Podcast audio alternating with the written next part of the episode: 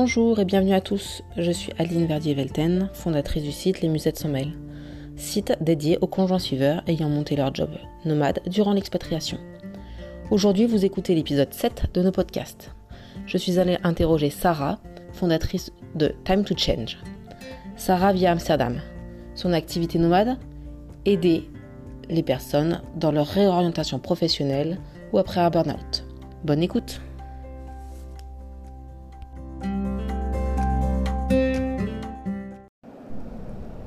Bonjour Sarah. Euh, bonjour Adeline. Alors pour ceux qui nous écoutent, rappelle-nous qui tu es.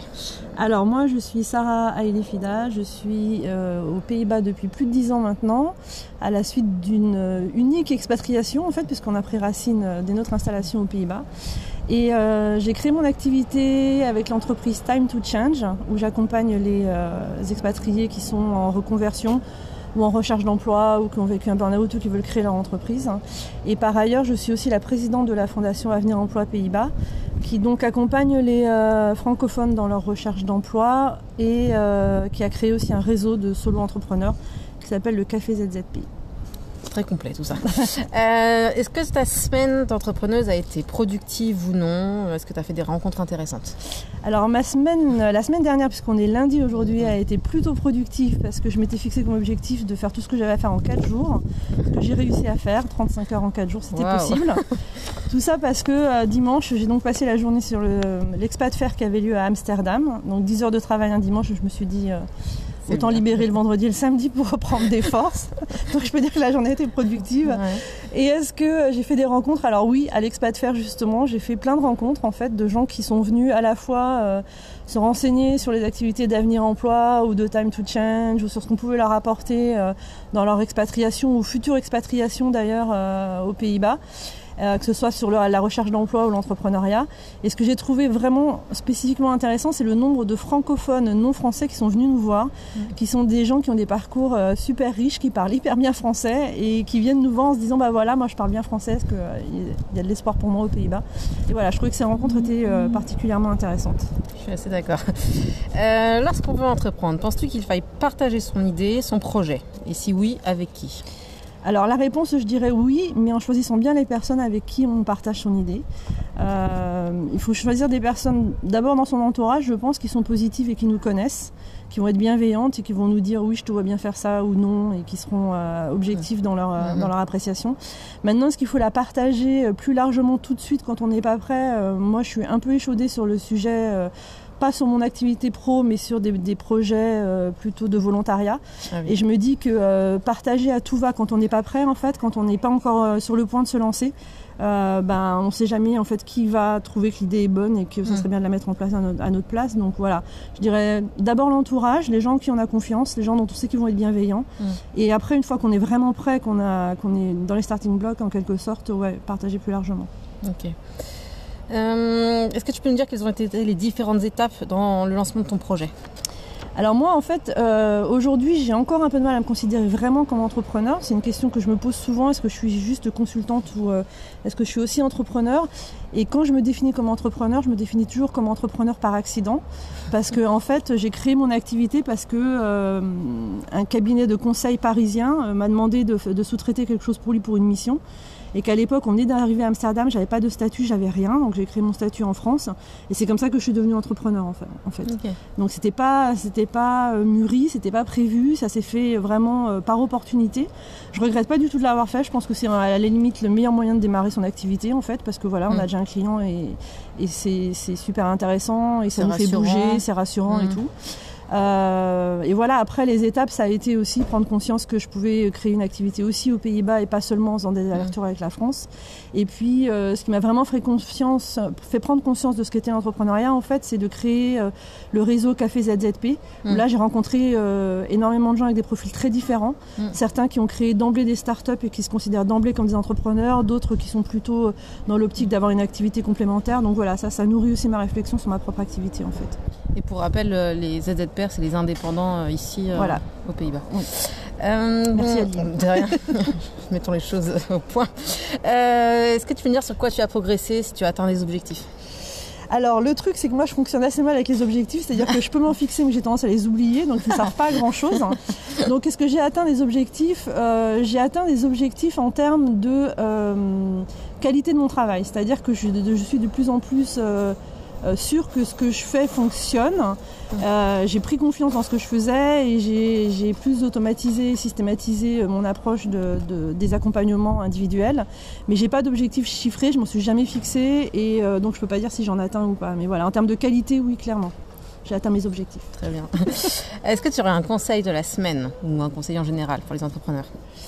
Euh, ouais, alors si j'ai un conseil à donner aux entrepreneurs, c'est euh, d'abord euh, dites-vous que vous partez sur euh, le long terme, qu'une entreprise ça se fait pas en deux jours et que ça, que ça prend du temps à construire et à se sentir bien quand on, le, quand on est entrepreneur, je pense. Mmh.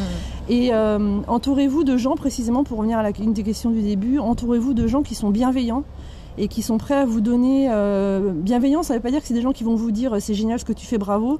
C'est des gens qui vont vous dire euh, c'est vachement intéressant, mais peut-être que tu pourrais améliorer tel et tel point ou Critique penser à telle et telle chose. Voilà. Et euh, je pense que c'est la, la, chose la plus importante, c'est d'être bien entouré en fait. Je suis d'accord. Comment te considères-tu en trois mots? Ça, c'est une question difficile, généralement. Alors, comme nous avons eu un échange hier, Aline, à ce sujet sur le stand. Donc, une de, ma, de, mes caractéristiques, on va dire, c'est d'être têtu. Je pense que ça, c'est quelque chose que je, que je reconnais, que j'admets sans difficulté. Euh, après, ce que les gens disent de moi, euh, souvent, ce qui m'étonne, donc c'est pas forcément quelque chose que je vais prendre à mon compte, mais que j'entends dire, c'est que euh, euh je fais preuve d'une certaine forme d'énergie et que les gens aiment bien ça. Et euh, si je devais donner un troisième mot pour me définir, ça serait euh, peut-être impulsif du coup, parce que j'ai tendance à prendre des décisions un petit peu rapidement. Ça ne veut pas dire que je vais les regretter, c'est juste que euh, y a des gens qui aiment bien avoir des process de décision et que moi j'ai plutôt tendance à faire euh, bon ben on y va et, on, et ça ne pose pas 36 questions. Ouais. Okay. Est-ce que tu aurais un site internet indispensable ou qui t'inspire vraiment? J'ai pas un site indispensable. Moi, j'ai tendance à picorer, à passer d'un site à l'autre et à trouver des informations à droite, à gauche, à, à, suivre ce que les gens que je connais suivent, à toujours aller regarder. Euh, voilà. Donc, j'ai pas de site vraiment indispensable en fait. Ok. Et la même chose pour un compte Instagram, c'est pareil. Ouais. C'est pareil. En fait, les comptes mmh. Instagram que je regarde euh, n'ont rien à voir avec mon activité. Ceux que j'apprécie, ceux qui sont vraiment très, très, très esthétiques, c'est-à-dire qu'ils font mmh. pas que de la com, mais qui prennent vraiment soin euh, de l'image et des belles images. Ouais. Ok. Alors, est-ce que tu as un mantra et si oui, est-ce que tu peux nous l'expliquer? Alors oui, j'ai un mantra et le mantra c'est la journée n'est pas finie parce que euh, je trouve qu'on peut avoir des journées qui démarrent très mal ou même qui se déroulent pas bien, dans lesquelles on est euh, soit pas productif, soit on a des problèmes à gérer, à régler, etc. Et que en fait, tant qu'on n'est pas allé se coucher, tant qu'on n'a pas dit ben voilà la journée est finie, on peut encore améliorer et euh, et euh, se sentir bien avec la journée que qu'on vient de passer en fait faire quelque chose de positif, positif. Ouais. voilà. faire quelque chose de positif à la dernière minute et se dire bon bah voilà ma journée n'était pas géniale mais ce truc là c'était super et finalement euh, j'ai rattrapé ce qui n'était pas il y a des pas positifs dans quelque, cho dans ouais. quelque chose ouais euh, le plus fun dans ton quotidien d'entrepreneuse? Rencontrer des gens bizarrement parce que euh, c'est pas un truc que j'aurais dit il y a 10 ans mais euh, le plus fun pour moi c'est rencontrer des gens soit, soit mes clients des gens avec qui je vais travailler soit des gens avec qui je vais partager des idées soit des gens avec qui on va développer des projets en collaboration etc donc c'est vraiment les rencontres le plus fun ouais. ok. Euh, est-ce que tu peux me donner la, ton expérience la plus impactante dans ta carrière nomade? Alors, dans ma carrière nomade, ce qui n'est pas, euh, le, enfin, ce qui a été le plus, enfin, une des choses les plus importantes pour moi, qui n'est pas en rapport forcément avec mon activité, c'est euh, la création du réseau Café ZZP, donc mmh. du réseau de solo entrepreneurs euh, francophones aux Pays-Bas parce que c'est un réseau qui a beaucoup grandi récemment, qui est euh, très dynamique, qui est euh, très bienveillant et qui, je pense, joue un rôle vraiment important pour les entrepreneurs francophones aux Pays-Bas. Donc ça, mmh. c'est un truc dont je suis assez fière en fait. C'est bien.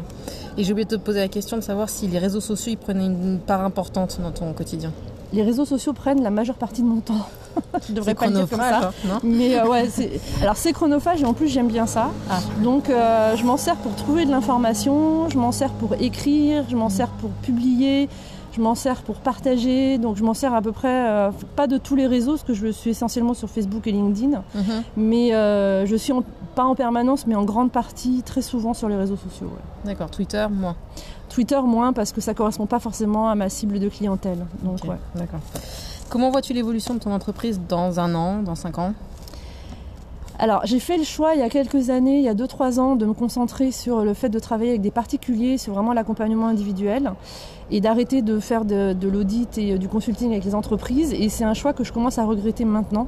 Mhm. Donc, je pense que si je devais me fixer un objectif dans les mois, années qui viennent, ça serait de euh, redévelopper une activité sur euh, les entreprises et continuer, recommencer, continuer à faire du conseil en entreprise en fait.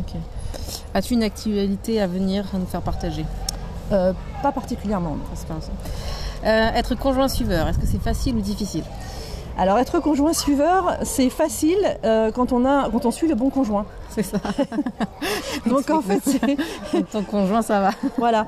L'idée, enfin derrière ça, ce que je derrière cette boutade en fait un peu, c'est vraiment de dire que euh, l'expatriation, ça doit être un projet euh, de famille, un projet à deux ou un projet de famille, et que ça peut pas être euh, justement quelqu'un qui suit quelqu'un. C'est forcément quelque chose qu'on définit ensemble. Enfin, pour moi en tout cas, mm. ça doit être pour que ça se passe le mieux possible quelque chose qu'on définit ensemble, sur lequel on est, on est d'accord et avec une vision partagée. Parce que sinon, je trouve qu'effectivement, on est un conjoint suiveur, ce qui n'est pas forcément gratifiant, enfin, ce qui n'est pas du tout gratifiant d'ailleurs.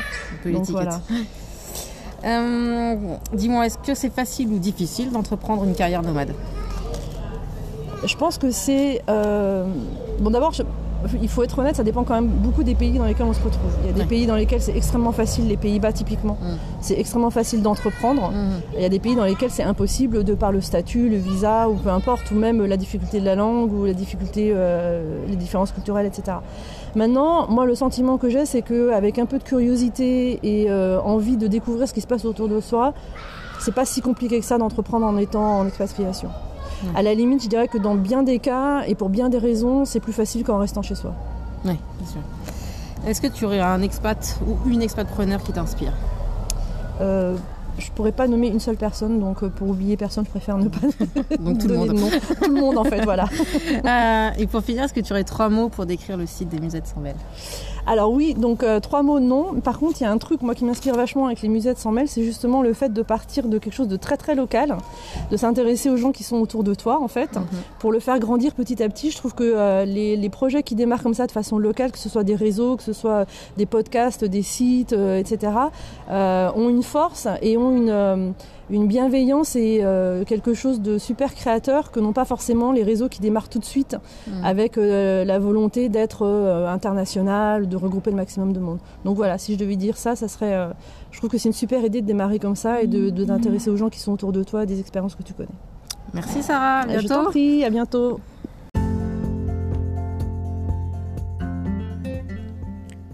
Voilà, vous avez écouté Sarah.